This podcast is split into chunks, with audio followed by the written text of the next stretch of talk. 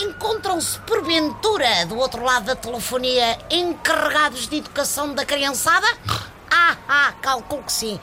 Deixo-vos então dois conselhos. Primeiro, naturalmente, que os tornem associados do SLB. O segundo é que não se espantem quando os garotos disserem que o sonho deles é trabalhar na segurança social. Antigamente os putos queriam todos ser astronautas ou bombeiros, mas agora parece que já nascem ensinados, raça dos putos, pá.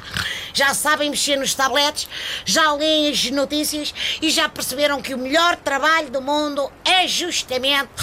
E hoje são bem, na segurança social. Ah, pois é, bebê. Então não é que aquela maltinha tem mais 12 folgas por ano do que o resto do pessoal?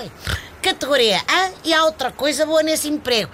É que à velocidade com que os fundos da Segurança Social desaparecem, qualquer dia já só tem de atender um ou dois cidadãos por dia. Que o resto da maltosa vai deixar ter direito a subsídios ou pensões um sossego. Vão poder passar o tempo na palheta ou então a fazer danças do barão como aquelas funcionárias do DIAP do ano passado. Ai meu Deus, a malta tem de puxar para a cabeça para passar o tempo. Por outro lado, segundo li no jornal, na Segurança Social há um chefe por cada quatro funcionários e meio. Isto deixa-me intrigado, quer dizer, o que será um meio funcionário? É gente que só faz part-time? Ou que só trabalha da cintura para cima? Quer dizer, já estou a ver o género. Ó oh, Gomes, chega-me essa resma de papel, pá!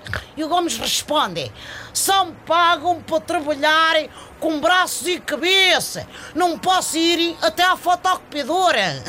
Ai meu Deus, é por coisas destas que o país não avança. Está manco. Ai, até amanhã, pessoal.